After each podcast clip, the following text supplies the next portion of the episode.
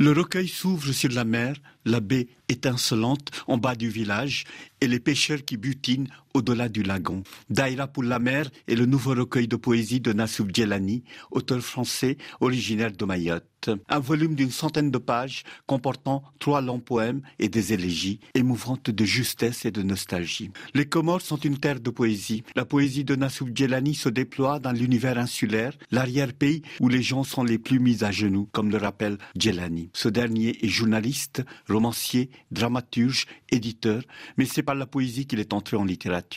Ses premiers poèmes remontent à l'adolescence. À 41 ans, l'homme est l'auteur de deux romans, de recueils de nouvelles et de six volumes de poésie. Des recueils de poésie au titre aussi programmatique que poétique. Spirale, Recoulement, le songe d'une probable renaissance, Hadith pour une république à naître, naître ici et aujourd'hui, Daïra pour la mer, Nassoub Djelani. Je, tiens vraiment à ce que à ce que même depuis le titre du, roman ou du, recueil de poésie ou de la pièce de théâtre, euh, dès le titre en fait, qu'on sent qu'on est, on entre euh, en, poésie, que ça titille euh, le, le, lecteur et que ça l'invite à entrer en, en, poésie, à prendre la barque et à, aller à Mayotte et à aller vers ces visages, ces visages inconnus. Qu'est-ce que le daïra?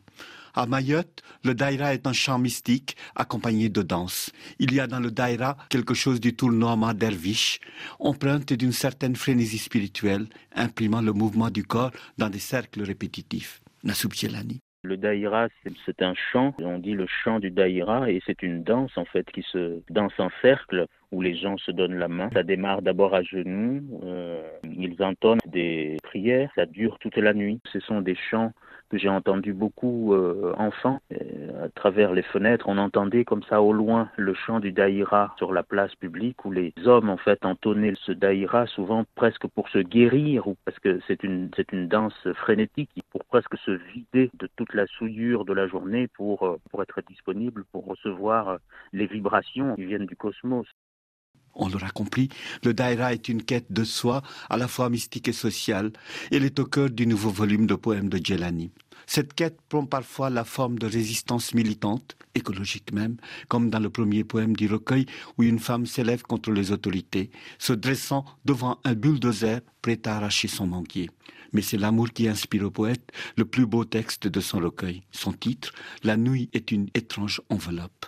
S'inscrivant dans la lignée de poètes avant lui, d'Homère à Sangor, Nassoub Djelani aborde l'amour par son versant sombre et raconte son émiettement au contact du quotidien.